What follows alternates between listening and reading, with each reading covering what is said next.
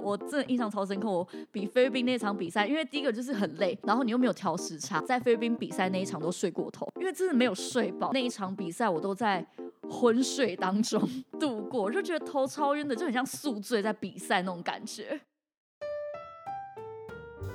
生活就是练习吃饭睡觉，这样简单，你真的想要吗？大家好，欢迎收听 Josh 疯子人，我是节目主持人 Josh。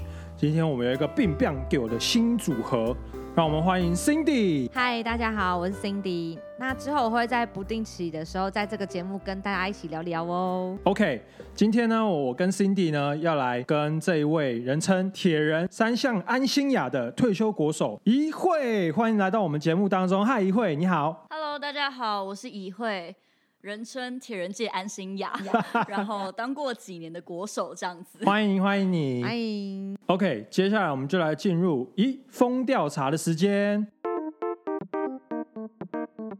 那我们在这个呃这个风调查里面啊，我们有收集很多啊、关于铁人三项国手的一些呃各路好汉来的一些相关的问题哦。那我们等一下就来听听看，大家对于他们是有什么样子的想法跟疑问吧。好，每天都在练习，生活不能有太多乐趣，对吗？虽然我们每天的生活就是练习、吃饭、睡觉，但其实我觉得我们在练习当中也是有很多乐趣的。OK，很多年轻人才适合当体育国手，但有年纪的就不行吗？当然，年轻的当体育国手很好，但其实当你有年纪之后，你也可以当国手。然后我们铁人三项的国手，大概十八岁以上到三十岁中间，其实是都是有的。那如果三项都很强，适不适合来当铁人三项的呃训练员呢？可以啊，只要你喜欢铁人三项，不管你三项都强还是三项都弱，都可以来哦。基本上，我觉得这个问题是非常欢迎的吧。那参加铁人三项运动的体格都要很好。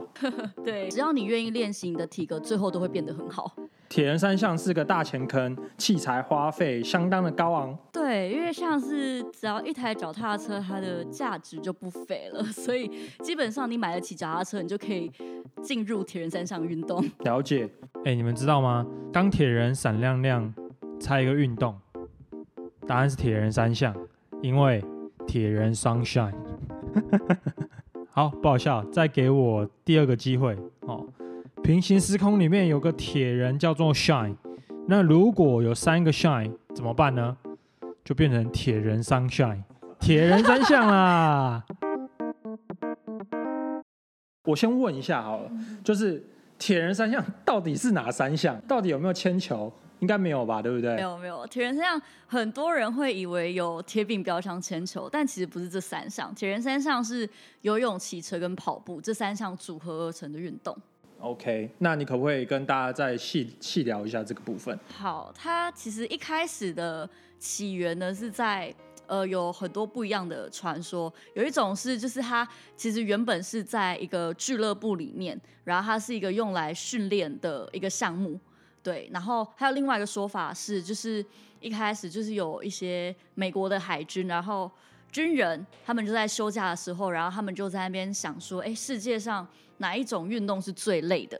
然后有人就说，哎，长泳啊，就是泳，就是海泳那种很长的距离，或者是骑车一百八十公里啊，或者是跑一个马拉松这样子，它是世界上最累的距离。然后，但后来他们就想说，那不然把这三个凑在一起，好了，它就变成 全世界上最累的项目这样子。真的没事找事做。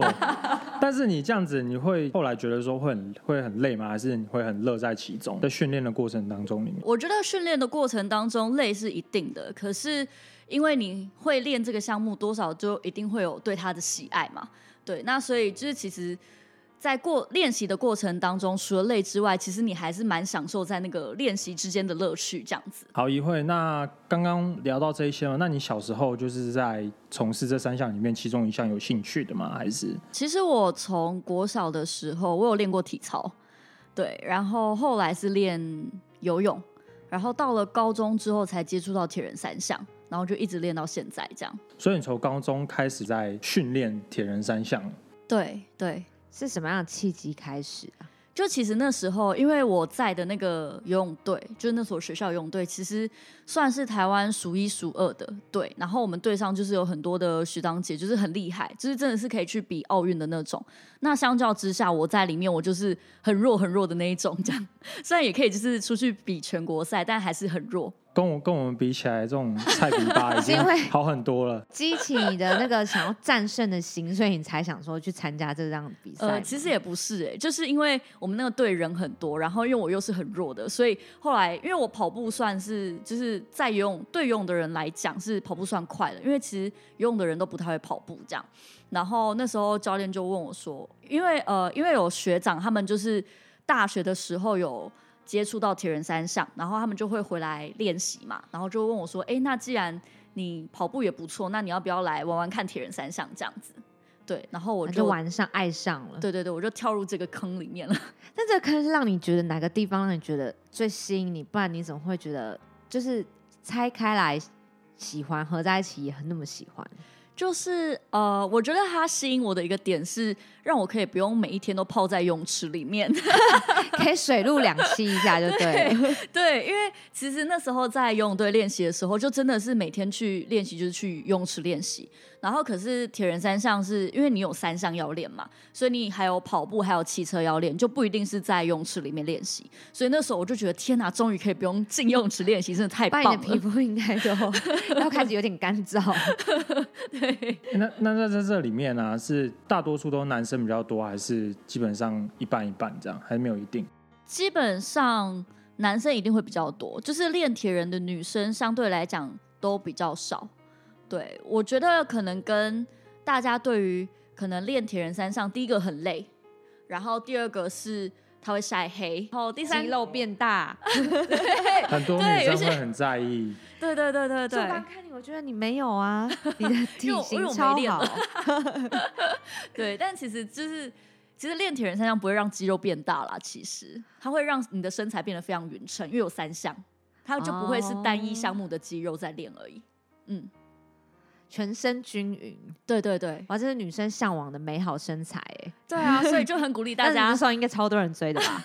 呃，是还好啦，安 谦虚心雅，谦虚谦虚没有没有没有。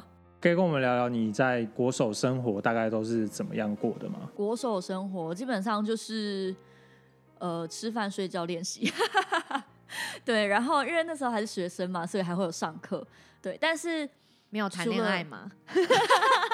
哎，我我先帮帮观众界定一下哦，就是国手这一段的期间大概是什么时候到什么时候？因为我记得没有错的话，它应该是有一个 range，对不对？比如说，比如说，可能你从呃，算从小开始培养嘛，嗯嗯然后但是可能到大学或是大学毕业后的一两年之后，就差不多就是它的一个分界点了。其实大家对于国手的定义可能不是很了解。像我自己身为国手好了，我也不会就是想说，那到底怎么样才叫国手？因为有些人是呃，通常国手会是基本上就是你代表国家出去比赛才会称为国手嘛。可是代表国家出去比赛，基本上就是可能你会透过一些协会的选拔赛，然后你选上了，你就成为国手，然后代表呃国家去参加这一场比赛。那有一些人是他可能只参加过一场比赛，国外赛，那他这样就称为国手吗？还是他要进入到国训中心里面训练过的选手才叫国手？还是他应该要代表国家出去比一些可能到某一种成绩，比如说亚运、奥运的这种才称为国手？嗯哼，对，我觉得这个是大家可以去讨论的地方，就是到底你觉得什么才叫国手？这样，嗯，那你自己心目中的定义的国手是？我自己定义的国手就是我，我觉得可能要个一两场在那边，对不对？没有，这我没有说，就是可能我自己觉得，可能基本你应该要就是有进入国训中心的啦，对，就是因为你进入国训中心，就比较感觉像是真真的是国家队的感觉，对，有一个专业的培训的过程。对对对对对，了解，好了，不管不管怎么样了，有有为国争光，我们都都很感谢他，真的，嗯不要不要来炮轰我们，我们都很感谢他。对对对对啊大家都很辛苦、啊。那那那这个东西对，因为你刚刚说大概就是吃饭、睡觉跟练习嘛，嗯所以在你过程当中啊、有没有一些有趣的插曲啊，或是你觉得印象很深刻的，想要跟观众聊一下这样？我觉得其实大家可能会觉得国手的生活就是像我刚刚讲的，吃饭、睡觉、练习，然后读书很无聊。但其实我觉得他就是跟一般的学生，其实在上课其实没有太大的差别，因为可能大家在读书的时候，就是我们在练习的时候。然后我觉得比较特别的是，因为我们还会出去比赛，所以我觉得比较有趣的可能就是我们在训练的过程当中，可能比如说我们去外骑好了。因为通常就是铁人三项就是要外骑骑到很远的地方，然后我们就会可能一外骑去异地训练，比如说我们从高雄骑到垦丁或者骑到台东，然后去就是可能两天一夜的训练，然后再骑回来这样子。就那其实算很远，但是其实蛮好玩的。有革命情感嘛？好爽哦！那你你们就是直接去到那，就大概就是两天一夜的行程这样子。对对对你，刚刚说你很长在训练的时候会跑出去，会出去玩嘛？就可能是啊两天一夜，像你刚刚说高雄到垦丁这样。那你刚刚有讲到飞来飞去这样，你飞现在目前为止你飞过几个国家了？你有自己有数过吗？呃，我没有数过耶，但是蛮多国家的耶。就是，可是比较多是亚洲这边，然后大陆去过很多次，然后再来就是可能欧洲去匈牙利，然后美国、呃巴西，这这这应该是政府出钱或是单位出钱嘛？对，就是大部分都是公费啦，然后还是有一些是自费这样。用比赛环游世界，对对对，哎、那这样蛮好的哎、我如果是我，我会觉得很很很开心。可是你们去比赛是比赛一去，然后就比赛，或者是一去，然后可能比如说在像电影一样下榻饭店，然后休息一下，然后隔天，然后就直直接比赛，然后比完赛，然后可能就是当天晚上或是隔天就直接回家，还是你们会有一段小 QK 的，就是 Q 一下的时间这样？就是因为通常比赛就是政府花钱嘛，所以你就代表你去多久就要花多少钱。对，但是因为你也不可能就是一去到那边你就直接比赛，因为你其实还是必须要有一些事前的适应，而且我们这种就是很吃那个环境、场地、天气那些影响。就如果可能，比如说像游泳或者是一些比较室内的项目，他们可能就是呃适应天气那些就可能比较少，他们只需要适应场地。可是我们要适应的是有天气，然后还有场地，所以通常我们就会提早个大概一天或两天去。那如果还有就是可能有一些要跨时区，你要调时差，就会再更早一点去这样子。备赛这样，对对对对对调整自己的状况。对，但通常都是比完赛当天或者是隔天就回来了这样。了解。好，你有什么？你你刚刚是有想要问的吗，Cindy？没有，我只觉得就是用旅游，就是用比赛去丰富这样子的经验，觉得蛮好的。你有你有没有你有没有觉得，就是当初为什么我没有早听到这个消息？没有，因为我个人很喜欢旅游，嗯只是没有那个体力。我光想到要比赛铁人三项，我就觉得可能一项其中一项我就快不行了，还要比三项。铁人三项这一块最重要的赛事是哪一个？如果说奥运距离的话，就是奥运。但因为铁人三项还有另外一个就是 Ironman，它就是比较长距离的项目，然后它算是跟呃奥运距离会会是不一样的系统。那 Ironman 的话就会是世锦赛，对，然后就是它每年都会在 Kona 办夏威夷的 Kona，然后办世锦赛。好酷的！所以你也有去过夏威夷，没有没有没有，我没有比过 Ironman。这个还没有对。但它是更 level 更高的吗？还是？呃，它应该算是距离更长的，那距离更长的意义是什么？更艰难，呃，对，蛮艰难的。所以让你要像 就是 Iron Man 对，因为其实最一刚开始就是那个铁人三项最刚开始就是 Ironman 的距离，然后只是后来发展成铁人呃奥运距离是为了就是第一个是它的速距离比较短，速度比较快，然后让它的刺激感比较多。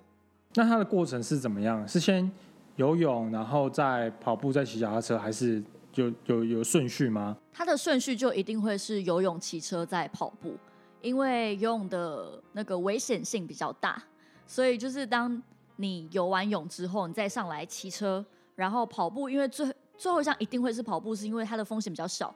就是即便你可能跑到一半，慢跑，对抽筋了，或者是你跑到一半怎么了，就是它还有人可以及时救援。对对对，然后就算你用走的，或者是你用你要直接弃赛，或者你在旁边休息都可以。因为你如果像脚踏车，你骑到抽筋，可能就很容易摔车或这类的。所以他把危险性跑步很大对他把跑步最安全的放在最后一项，这样。那要就是铁人三项，你觉得最重要要训练的地方，最重要的是什么？有心肺能力吗？在体身体构造方面，应该会是肌耐力吧。对，然后如果像我们的话，我们还会需要训练一点，就是冲刺或者是爆发力，因为像是在哦比赛的过程当中，就是我们选手都会有一些战术，然后就是可能会做一些在比赛里面做间歇，这超累的。对，可是当别人做间歇的时候，你就必须要跟上别人嘛，所以你就感 觉真的很累。那你之前在这么辛苦的训练当中或比赛当中，你有没有哭过，或者说我不要再比了，我不要再比了，这样 有啊有啊，一定会有的吧。基本上每一场都在崩溃，每一场都在崩溃？没有啦，就是呃，我一开始我第一场比铁人三项的时候，那时候就是因为就是被推坑嘛，入了这个坑，然后那时候学长就跟我讲说啊，不用，你就练游泳就好了啊，你游泳快就什么都好这样子，因为就是大部分人都不太会游泳嘛，然后就根本并没有，因为我第一场是日月潭，然后日月潭的场地就是上上下下的，然后我那时候也没有就是很厉害的脚踏车，我就是骑那种一般的那种就是通勤用的脚踏车。然后就骑那个上上下下的，有菜篮的那一种吗？对对，只差没有菜篮而已，这样。然后我就骑那个，然后我就觉得天哪，我真的骑到快哭了，你知道吗？然后我就很想下来牵车，然后想说天哪，我干嘛答应学长要来比这个比赛？然后回去就想说，我以后不要报铁人三项了。殊不知继续报下去，，对对，可以想象你还可以再报第二次，我觉得你蛮有勇气的欸。因为就是铁人就是一个很会欺骗人的人，就是怎么说？就当你进入了铁人这个坑之后，你身边的就是会有很多很多的铁人们，就会告诉你说。不会啊，很好玩呐、你看报这个，这个简单了。你上次比过那个之后，这个跟你讲轻松的，你一定可以比得完的。我觉得应该是因为物以类聚哦，因为应该是你的朋友都一直推坑你，我没有这样的朋友，那改天我来推坑你一下哈，哎、这很好玩，说不定我就跟你一起去参加铁人三项，先从游泳开始好了。可以可以可以。我们有接力，我跟你讲，接力一个人一项，最简单最轻松。好，可以可以，我可以报名第一项。对，就基本上推入铁人的这个坑就出不来了。但是在环境里面，大家都是很要好吗？还是你们会有一些，比如说，可能像其他在职场一样，会有一些勾心斗角这样？我觉得就是运动员啦，在运动场上会遇到，会认识一些可能你的对手，比如说国外的选手，或者是你自己国内的选手。那当然在场上我们就是竞争的对手嘛。可是大部分我们就是在比完赛之后，大家就是都是好朋友这样。那当然你说有一些勾心斗角，比如说就是有些人可能为了要拿到一些名额啊，或者是在你的鞋子里面放钉子啦，或者什么是是没有这衣种剪破 啦，什么这种有没有？有没有？水里面水里面下什么什么安眠药什么的？但我脑海里现在浮现的是，可能会不会有人骑脚车故意撞撞你之类的？呃呃是不会有，因为撞就是如果你撞我的话，你自己也会受伤啊。就是选手不会做出这种让自己受伤的事情所。以都是还以安全为主就对对对对对对，那那有这个我刚刚说的这些状况，或是你听过的吗？呃，这种就是比较实际上面的，我是没有遇过啦。但是就是有听过一些，就是可能会在背地里面讲一些话啊，或者是可能讲说，哦，他这个人他可能拿到这场比赛是因为怎么样怎么样啊，然后都是就是一些背地里面说小话这样子。比较是属于对对对，暗黑型。对。好不好？所以没有什么放钉子，也没有什么下安眠药，好吗？我觉得就是体育人，就是还有基本的运动道德在，这样纯心，应该是说真诚还是有。对对对，就是不会做出伤害彼此身体的事情啦。原来电影演的都是假的，也许也许别的项目有，我不知道。搞不好是真的，只是 只是刚好你很 lucky 没有遇到而已。对对对对对，那你在在这个过程当中有没有什么一些，就是你想要跟观众分享，就是你很刻骨铭心的？就是比如说人家问你说，哎、你在国手期间有没有经历过什么事情？然后你就会直接滔滔不绝的一直分享的。我觉得可能是国外的经验吧，因为我的 IG 或 FB 我都会 po 一些就是什么我出去比赛。对，然后大家大家就有些人就会说哈，好好又出去玩这样子，然后我想说又不是出去玩，大家的想象都是一样的。对，大家想说哎，好好都可以就是出一直出去玩，然后但其实我一开始我也觉得哦，好好我可以一直出国比赛出去玩这样，但其实到后来我就发现，其实它也不是一件这么好的事情，因为当你就是可能每个礼拜都要一直飞出国的时候，你就觉得想在家躺着休息睡觉，出去。然后有一次，就是我记得有一次就是印象最深刻的事情是。我们去那个巴西，然后比世界大学锦标赛。我们光坐坐飞机就要坐三十个小时，还不包含转机的时间哦。所以就我们去一趟就已经超级无敌累，然后就是你还没有时间可以调时差，然后你就要比赛。然后比完赛之后回来，就是这一周是比去比巴西比赛，然后下一周是去菲律宾比赛，就是两场比赛接着，然后就已经是很令人崩溃的事情了。然后巴西那场比完之后，然后回来，然后我们。在美国就是等转机的时候，就遇到飞机 delay，隔天就是我们就 delay 了一天之后，然后我们终于可以回来，可是就变成我们原本要去菲律宾比赛那，就是那那一班飞机就已经错过了，我们就已经延后一天去了，然后变成我们去到了菲律宾之后，我们就是隔天要直接比赛，超硬呢。超硬，然后我我记得我真的印象超深刻，我比菲律宾那场比赛，因为第一个就是很累，然后你又没有调时差，然后基本上有去菲律宾比赛，呃，有去巴西比赛的人，在菲律宾比赛那一场都睡过头，大家体力已经耗尽了。对，就是还好，还有一些就是没有去巴西比赛的一些其他队友这样子，然后就叫大家起床，这样就算。然后我这。因为真的没有睡饱，那一场比赛我都在昏睡当中 度过，我就觉得头超晕的，就很像宿醉在比赛那种感觉，就没有有好的休息啦。对对，就完全就是觉得天哪，我到底在干嘛？但我觉得算，就是我觉得这件事情的好的是好的地方，就是说你可以到很多不同的国家去增广见闻。嗯嗯嗯。只是说在于体力耗尽的同时，其实还是会想要照顾到不管是心灵啦，或者是说身体的方面，就是在很丰富自己的生活之余，嗯心灵跟身体都还是需要备受照顾的。嗯嗯嗯。一会儿疫情假行扣啊，那立马摘哈，就是我们疯子人这边其实有一群身心灵体需要被照顾的，就是我们疯子人的投稿听众。那话不多说，直接进到我们下一个单元。上班这么累，还不是被你惹的？好，第一位呢是来自台南牛肉汤。哦，我们的频道投稿的观众都很喜欢用吃的来命名哦。嗨，牛肉汤你好。呃，他说再过一个多月就准备要结婚宴客了，但我瞒着家人跟未婚妻，把我的大部分积蓄都压在股票上面。可是现在因为突发的疫情导致啊股票现在崩跌，那我现在压力大到每晚都失眠，不知道该怎么跟他们说，每天都躲着我的家人跟妻子，人生真的好难。以上是牛肉汤的留言哦，要求贵的，我真的要帮你未婚妻哭哭啊！但在要结婚宴客的前提下，你 all in 在股票上，其实坦白说不是一个很好的选择啊，也不是一个很负责任的一个选择哦。那下次还是乖乖给自己留一些子弹在身上，好不好？不过往好处想啊，因为疫情来了，你现在也不用宴客了。好啦，他乖啦，爱给几拜尬席哦，跟你的家人回去嘞。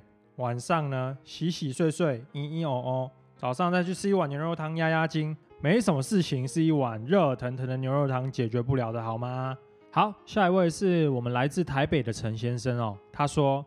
这是我的第一份工作，每天睁眼闭眼就是上下班，啊，交往很多年的女友都不谅解，那希望我能辞掉这份工作，但是我觉得我对这份工作非常有热忱，学到很多东西，我想要继续做下去。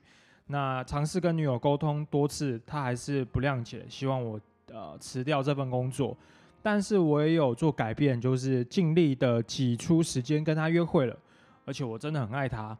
那我应该要为他辞掉这份工作吗？啊，我真的好彷徨。好，陈舍利后，那个建议你去看一部最近很红的电影，叫做《当男人恋爱时》。你可以跨界，基本上，啊，这部电影跟你问的问题呢，是完全没有什么太大的 关联的哦。但是，也许可以让你有一些不一样的想法。那。呃，比较想问女生，因为你做的这件事情有什么样的改变吗？呃，如果都是你改变，他完全没有去做一些自己的呃 change 的话，那我建议你还这么年轻，因为你刚刚说这是你的第一份工作嘛。那如果这女生没有办法体谅你，沟通也没有办法，然后两个人没有办法改变，然后没有办法一起前进，那我就建议你早早早放生。像你这样认真向上的好男人啊，又不会连去万华茶店六七次，天涯何处无芳草，何必呢？何必呢？交友软体可以给它滑起来了啦。好，以上呢就是我们的这个单元。上班这么累，还不是被你惹的？一会刚刚我们聊到吗？就你现在已经没有在当国手了，对吗？对，你什么时候开始不想当国手的？中间发生过什么样的事情，让你决哦定放弃这么多刻苦铭心、艰辛的历程？好，就是呃，其实我在大概两年前退役的，然后在之前，其实我一直有想要比就是东京奥运，对，然后那时候就是一直以东京奥运为为目标这样子，然后但那时候就是刚好有一个机会可以到我现在就是任教的学校里面工作，然后其实那时候我就是看到这个工作机会，我就觉得我就不想啊。对，我就觉得我就是要继续往国手这条路，因为都已经努力这么久了，对对对，然后我目标，我就是我的目标就是要去奥运啊，然后我也就是感觉就是跟着计划，就是蛮有机会的这样子。但那时候有这个机会嘛，然后就是其实身边的人就一直问我说：“哎、你要不要去？你要不要去？”然后我那时候想说，干嘛一直问我要不要去？我就不要去啊！你说去你现在的这个公司，对对对对对。然后只是那时候因为呃，因为我信仰的关系，就有跟就是上帝祷告这样子，然后就问上帝说，到底我要继续当国手吗？还是我要去就是现在这间学校这样子？然后后来呢，上帝就跟我说，就是你看你自己去当国手，OK，你去你去比了奥运，那你影响的是这一群人，没有错。可是如果你去学校当老师的话，那你影影响的是这一群的学生，这一群的学生他会再影响更多的人。对，因为我的学校就是大家都是一些富二代啊，或者是有有有听说我们刚刚前面聊，但我们也就不要讲那个学校名称了。对大大家就是其实未来长大出社会之后的影响力是更大的。对，所以就是我就想说，好，那你是任现在目前是任教教某一个科系的吗？对对对体育相关，对，体育相关的这样子。哦，影响更多的下一代，可以让他更好的发挥。对，所以后来我就是决定说，好，那我就去考，这样过程也是蛮好笑。我就说，好，那反正我去考也不一定会上嘛，那我不上我就继续当选手。就就上了，对，就是就是一直很想当选手这样。然后，但如果真的就是让我上了的话，那我就去当老师这样。所以后来我就去当老师了。所以是信仰的关系。对，哎、可是如果是我的话，我就想说，那我干嘛不先去比完奥运以后，然后再 再去教？因为比完奥运之后就不一定会有这个机会啦。因为老师的缺就是可能那个时候刚好就有这样，对那之后可能就替补掉了，刚好这也是一个不错的一个选择。嗯嗯嗯，OK，好，后面我们来想要再问你一些小问题。好，对，然后这个问题是专门针对就是下一个单元啦，这个单元就是主要是针对就是我们节目的宗旨，希望可以让更多的听众，好，或是想要进到体育的这个领域里面的人，帮他们问一些可能关于职业上面相关一些资讯。有几个问题，就是说，成为一个体育国手，除了在个人的项目里面要勤练之外，有没有其他需要必备的专业的心理素质？比如说，我需要很有耐心，我需要毅很有毅力。我觉得心理素质基本上就不外乎是抗压性啊，或者是你的意志力啊。像铁人就可能需要很多的意志力，因为它就是一个长时间的比赛，它非常的消耗这样子。但我觉得其实最重要的还是你的热情，因为你如果对这个项目没有热情的话，就很难继续走下去。因为像台湾就是很多的选手，就是其实都是从很小就开始练，然后练练练练到大学之后就不练了，因为他的热情在就是他成长的这个过程、训练、比赛当中就被消磨掉了。可是其实我自己觉得很可惜啦，因为其实真正选手在出成绩的时候，应该要是大学之后，而不是大学之前。就像国外，为什么国外的运动可以发展这么好？为什么他们在可能比如说亚奥运上面可以取得这么好的成绩？其实你都可以看到，他们那些选手其实都是就是已经他们的身体素质已经发展的非常完全完整了，然后他们在大学的时候才会开始有成绩。可是台湾的选手都比较是，就是可能小学、国中、高中成绩就已经到达了那个顶端，然后之后就上不去了，对啊。所以我觉得这跟热情有非常大的关系。那你觉得要怎么一直保有那样子的热情？我觉得，或者是你个人是怎么样子用什么样方法保有一直保有那个热情？我觉得其实要保有热情，其实蛮难的，就是在这样子长时间的训练比赛过程当中，而且你每天练呃每天遇到的问题，其实不只是在练习跟比赛上面，你还会遇到一些人的问题，对，还有一些体质上的问题。当然，这就是哦，我好想要听哦，你可以讲一下吗？说体质上的对问题。，anyway 都好，就是在这过程当中很很挫折的。有一年的，好，我就讲有一年的亚运，然后因为其实亚运就是你各个国家就是可以定一个标准，然后派代表出去，它不像奥运就是有一些就是国际定定的标准，你必须要取得积分才可以去这样，然后你要世界排名才可以去，但亚运不是，亚运是基本上你自己国家定一个标准，然后只要报名就可以去了这样子，对，然后。那时候呢，就是某一年的亚运的时候，我们就觉得，哎、我们其实铁人三项蛮有机会可以派队出去参加的。但是呢，就是后来就是因为可能上面就觉得，就是派铁人三项去没办法得牌，所以就不去了。什么？就是上面的考量。对，但可能也因为他们觉得，可能就是他们定的标准，我们我们没有达到，然后所以不去，这很正常。但是就是那时候就是有各方争取，然后跟教练其实也很认真的在做训练，然后很认真的争取，但最后上面还是决定就是不派我们去这样子。对，然后那时候我就觉得，那我们准备这么久了，对我们练这么久，然后就因为上面一句话，我们就不能够去比赛，那我们练这些到底在干嘛？给他增效哎呀，对，但就是还是会觉得，好，那就是我们练不够，就是我们还不够可。是你们已经有，你刚刚说是亚运是啊、比如说国家一个国家定定一个标准，嗯这标准假设有达到，那你就可以去入选，然后去参加嘛。嗯那你们是那个时候已经就已经达到这个标准了吗？我们那时候是没有达到这个标准，但离这个标准其实蛮近的，这样。哦，对，所以也有可能，比如说上面就是想说啊，刚好就是啊，你们就是没有达到这样子。所以其实你觉得，就是像你个人可以一直有热情，是因为你真的很喜欢。所以即便是这么多的磨练，你都还是会保有你的热情吗？其实没有哎、就是中间其实我也有一度就是觉得被磨掉了，非常讨厌铁人三项，真的是讨厌。就是我连看到我的脚踏车我都觉得很讨厌。那你最后还讨厌他吗？没有，最后还好，就是是是，不会是因为就是在过程当中可能谈恋爱，然后因为要训练 太密集，然后就就可能分手或什么之类的。I you，把脚趾摔烂什么之类的。没有没有没有，在过程当中，其实我就觉得，就是不，我就觉得可能谈恋爱对我来讲不是一个很重要的事情吧，所以其实其实我就没什么在谈恋爱这样子。对，那会讨厌是因为我觉得每次都在练习，然后你在比赛，其实你的压力会很大，不只是。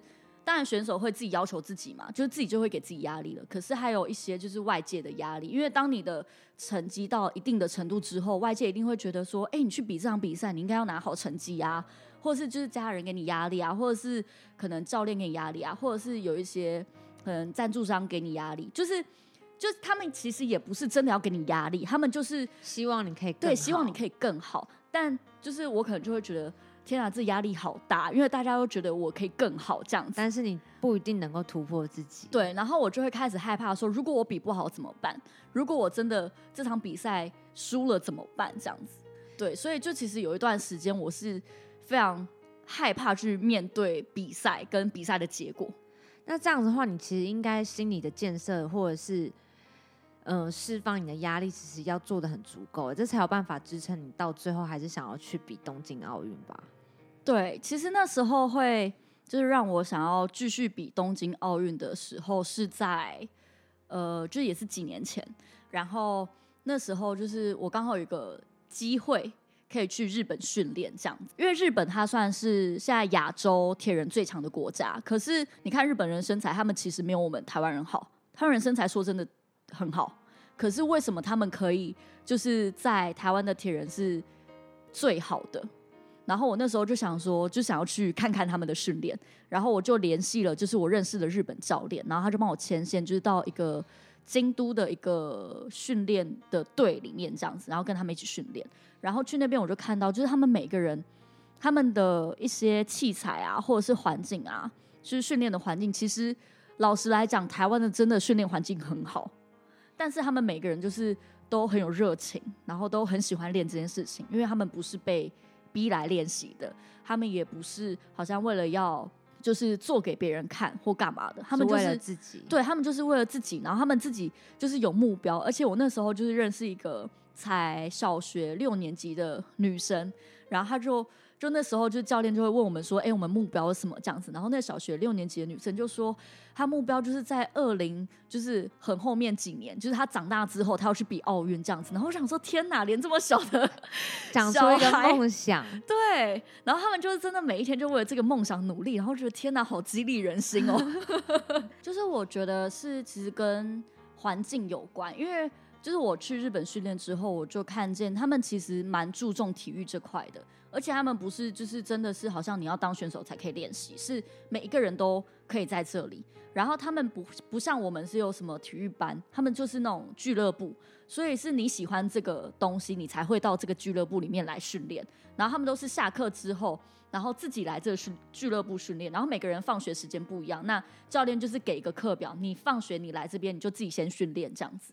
所以训练到最后，然后到了真的很有热情、保有热情，嗯。然后也是精英的人才被挑中出来对。当国手这样子。所以你就是在那个时候被感动到，就找回去当初的那个初衷。对，所以真的是要做一件让自己觉得应该一直很有毅力持续下去的这个这件事情，真的是要找到那个初衷跟热情、嗯嗯欸嗯嗯嗯，对啊，就是当你就是可能真的在很彷徨、很无助，或者在很低潮的时候，我觉得真的需要找回当初那个喜欢跟热爱，你才可以有办法继续下去。那你应该有爱护好你的脚踏车吧？有有有没有把它砸烂吧？是没有，毕竟一台脚踏车很贵，哎，好的，真的应该是蛮贵的。蛮贵的啊。好，我想问一下，哦你的脚踏车是那种就是要趴着的那种竞技脚踏车吗？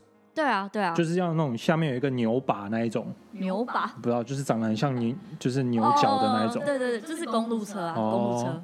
所以它速度是超快的那一种。不是说你骑了它就会超快啦，这还还是跟人有关，就是因为它的设计就是为了在公公路上面骑乘，那它当然就是它会有一些低风阻的设计，然后跟一些轻量化设计，然后让你可以就是比较轻松的去骑它这样子。那你有看过那个日本有一个漫画叫什么宅什么宅？对对对对，你有你有看吗？有有有，它里面那个是很 over，是真的吗？就是我头直接这样伸出去，然后趴到超级超级低，然后真的可以减低风风阻系数，然后直接超过人，这种真的有这种事吗？真的就是在比赛的时候，大家会想一些就是各样各的方小 p e p 对对对，各样的方式要减低风阻什么，但这这可能在自行车、自由车的比赛上面可能会比较多看到，就是铁人三项四十公里而已，其实没有差这么多。还是肌耐力跟爆发力比较对重要。对对对对，还是人比较重要。脚踏车踏多圈一点比较实在。可是你这样子这样一直训练下来，你刚刚讲基本上你可能两个礼拜，甚至最多一个礼拜多，就可能要备一个赛。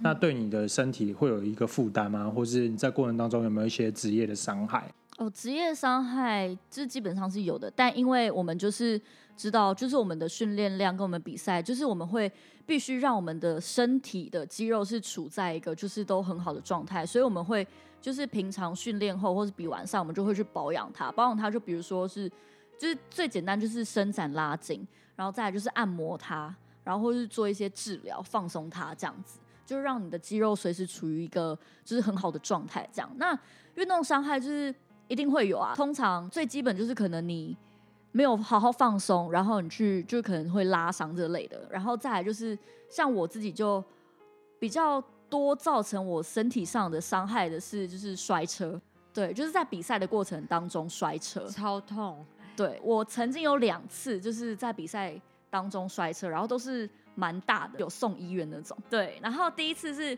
我那时候在高雄比赛，我就骑一骑，然后我就从那个集团上面摔出来嘛。然后可是摔的当下，我并从从什么地方摔下？集团就是脚踏车会有一个 group，哦，对对，然后就在那个集团里面，然后我就摔出来，我就直接就是飞出来这样子，然后我就躺在路边，然后后来我躺一下子，我觉得哎好像没什么，然后我就想说那我就把东西就是捡一捡，然后继续去比赛这样，然后旁边那时候刚好就有一个工作人员，他看到我，然后说你躺下，你躺下，然 后我想说怎么了吗？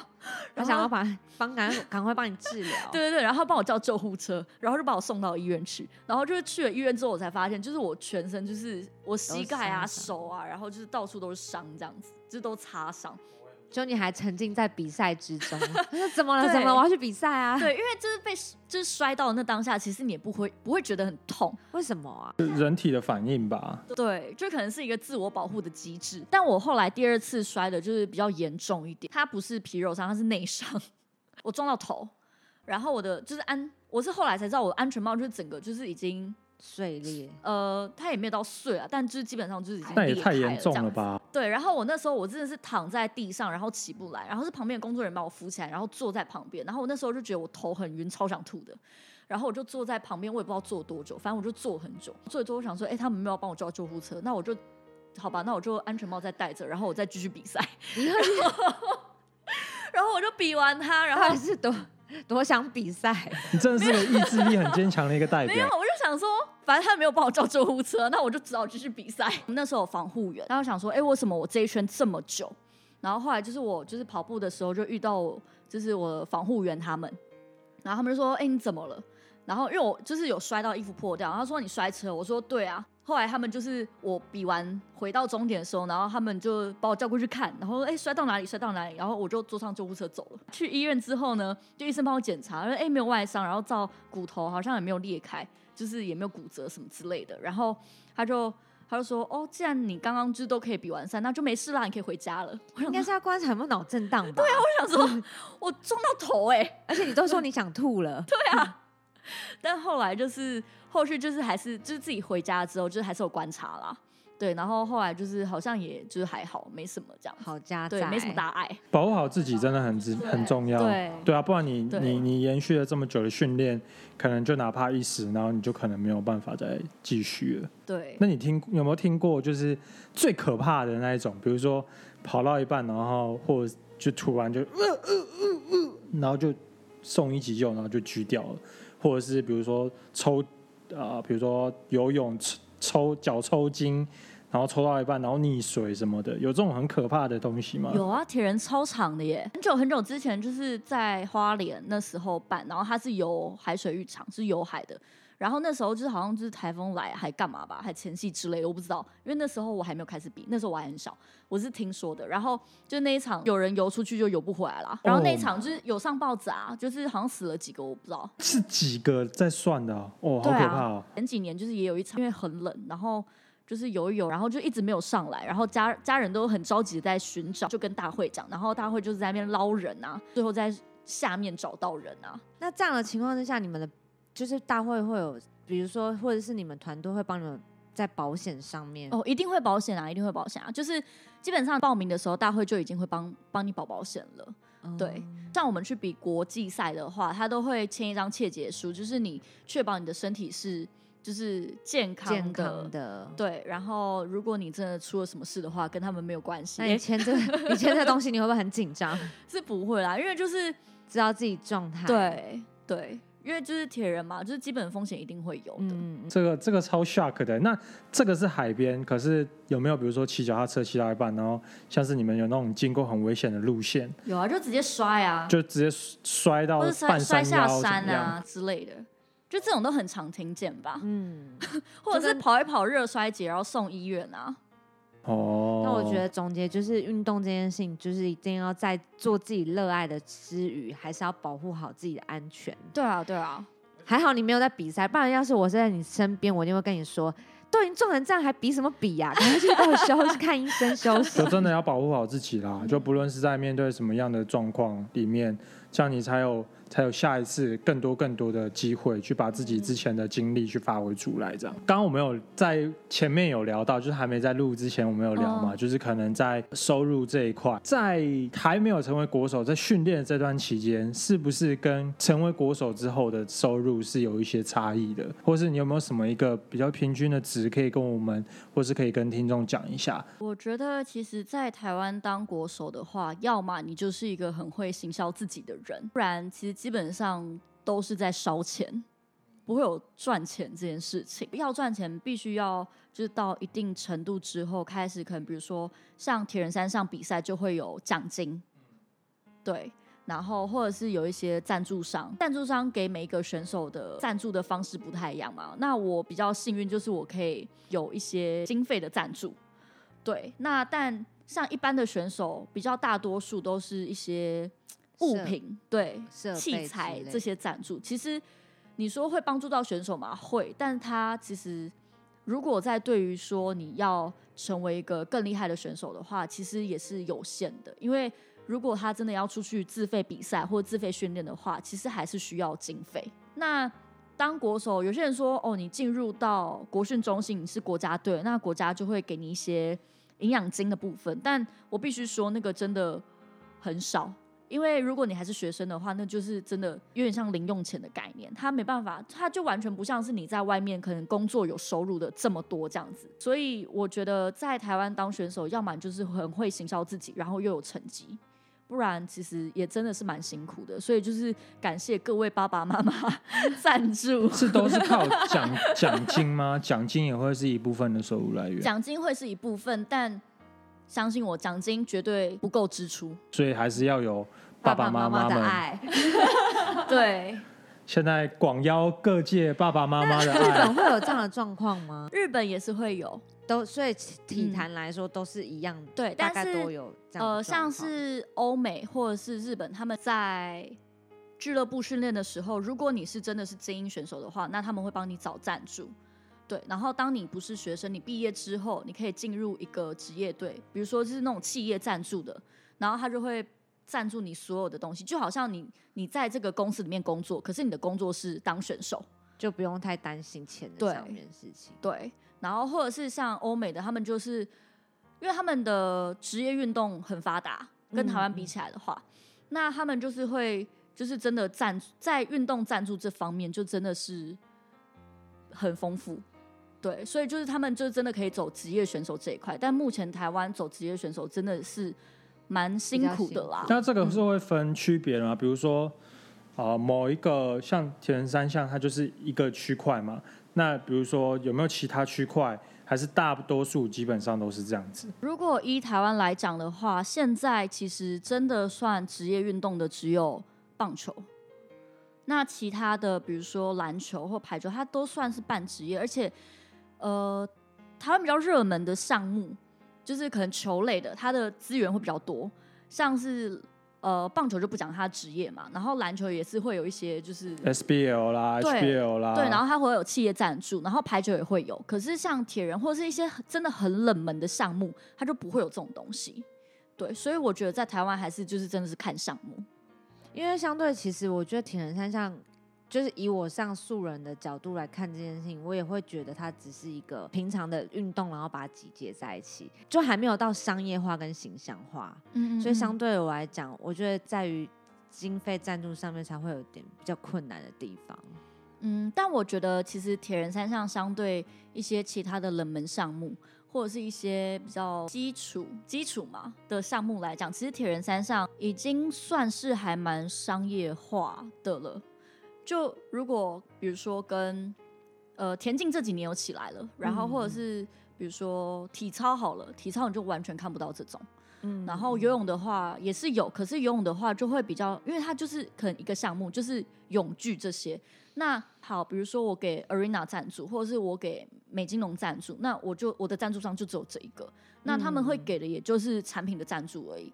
所以其实像游泳选手，你真的要拿到经费的赞助也是比较难的。嗯当然，现在就是近几年，其实国训或者是羽水也有在推精英选手的赞助，会帮这些精英选手找一些企业赞助这样子。我觉得这个当然多少是会有点帮助，但它就是可能就会变成是你只有你只有成为这样子的精英选手，你才有资格拿到这样子的赞助。那如果你不是的话，那你就还是必须得先靠自己，或是靠父母，然后站到这个位置的时候，你才可以拿到这个赞助。这样子，其实他们都还是希望政府可以看到更多需要被帮助的，就是在体坛这些方面的需求，嗯不管是经费还是是商品等等的。嗯，我觉得是整个大环境。第一个是可能台湾人对运动的观念可能需要改变，但近几年我觉得有慢慢在改变，有比较好了，嗯但是就是还不够。还需要再加强一下。对对对，就不够到就是可能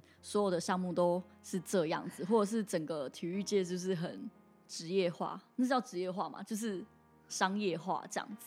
对，再给你选一次，你会才想要再进入铁人三项或是体育圈这个圈子吗？嗯，我觉得还是会，虽然他就是蛮辛苦的，但他其实也有就是跟一般人不一样的经验跟经历。对啊，因为就是其实我觉得，就是自己在当从小然后到大当选手过程当中，其实我也很想就是跟一般人一样，就是不要练了，然后跟一般人去可能出去玩啊，或是读书啊，或干嘛的。但其实我觉得长越大的时候，就越发现其实这一些。因为呃小时候可能会觉得哦我好像牺牲很多，我就是都花我的时间在练习，我没办法出去玩，或是没办法好像有一些跟正常人一样的东西这样子。但是我觉得长大之后就发现，其实这一切都是别人不会有的经验，反而我的经验还是比较特别的这样子。OK，好，今天节目就到这边啊。我们这一次真的非常感谢一慧来到我们的当中。访谈的过程，我们也看见，就是在各个体育选手他们在努力的过程，或是他们在啊练习的过程，真的是很辛苦。所以我们要给这些选手们好致上一个最高的敬意。那在每一期节目当中，我们都会整理出这个职人要有的专业技能，在我们的粉丝专业和 Instagram 里面。所以，如果有听众朋友任何想要有回馈的内容，或者想要邀请啊、自己心中想要邀请或是想要了解的职人，都可以欢迎到我们的粉丝专业跟小编跟我们说。今天再次谢谢我们的铁人三项安心雅来到我们当中，谢谢一慧。谢谢大家，好，我们下次见，拜拜。拜拜。